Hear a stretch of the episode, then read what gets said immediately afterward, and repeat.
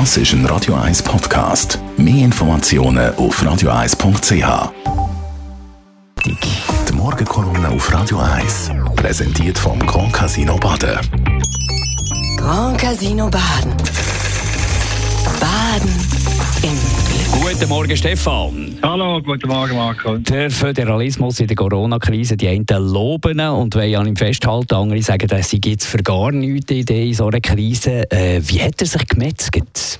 Du, ich bin schon immer ein, ein Anhänger vom Föderalismus gewesen, weil der Föderalismus in meinen Augen für Wettbewerb zwischen den Kantonen sorgt und uns Steuerzahlerinnen und Steuerzahler davor schützt, dass Politiker das Geld nicht zum Fenster rausrühren.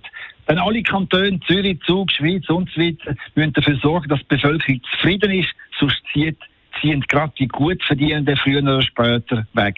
Die drohende Abwanderung ist genau die Motivation, die es braucht, dass sich Kantone und ihre Angestellten tagtäglich anstrengen und zeigen, dass sie besser als Konkurrenz im Nachbarkanton sind. Ja, und das zeigt sich auch in der Corona-Krise. Auch da bewährt sich der Föderalismus und es zeigt sich eindrücklich schön, dass es Kantone gibt, die Krisenmanagement im Griff haben. Und es zeigt sich aber auch, dass es andere gibt, die überfordert sind und versagen.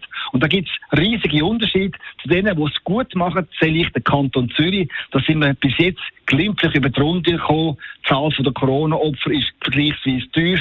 Die Eingriffe der Regierung sind vernünftig und die Wirtschaft ist ohne grossen Schaden über die Runde gekommen. Und neben Zürich gibt es andere Kantone, wo man nur den Kopf schütteln kann und zu denen gehört das Wallis. Die pochen zwar gern und laut auf ihre Unabhängigkeit, aber wenn sie liefern müssen, dann machen sie einen schlecht die fallen, wie die Corona-Krise zeigt. Mal sind sie viel zu locker bei der Virusbekämpfung, dann greifen sie knallhart durch und machen alles zu. Und das Resultat ist, gerade im Vergleich zu Zürich, überraschend bescheiden. Denn im Wallis sind, wenn man die Bevölkerungszahl berücksichtigt, exakt doppelt so viele Leute an der Corona oder mit Corona gestorben, wie das in Zürich der Fall ist. Und das jüngste Kapitel vom mangelhaften Krisenmanagement wird in Wallis gerade jetzt geschrieben, denn die Behörden in Sitten sind auch beim Boosten überfordert und heillos im Verzug. Darum haben sie auf Bern angelötet und betteln darum, dass die Armee der Walliser Behörden den Booster unter den Arm greift.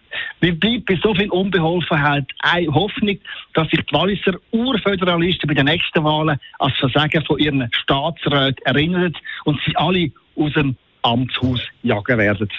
Der Stefan Barmettler, Chefredakteur von der Handelszeitung mit seiner Morgenkolumne, die kann man nachlesen auf radio1.ch. Die Morgenkolumne auf Radio 1.